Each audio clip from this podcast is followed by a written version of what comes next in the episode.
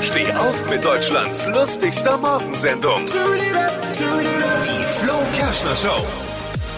Hey, habt ihr mitbekommen, äh, bei, bei Germany's Next Topmodel ist eine der Kandidatinnen verschwunden. Echt? Ja, und ich hoffe ich, ich hoff mal, äh, man hat auch im Bett von Tom Kaulitz nachgeguckt.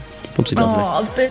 Nein, da ist eine äh, Ricarda, die ist freiwillig ausgestiegen, wurde allerdings unter den Tisch gekehrt. Pro7 will nicht, dass die anderen Kandidaten erfahren, dass sowas auch funktioniert.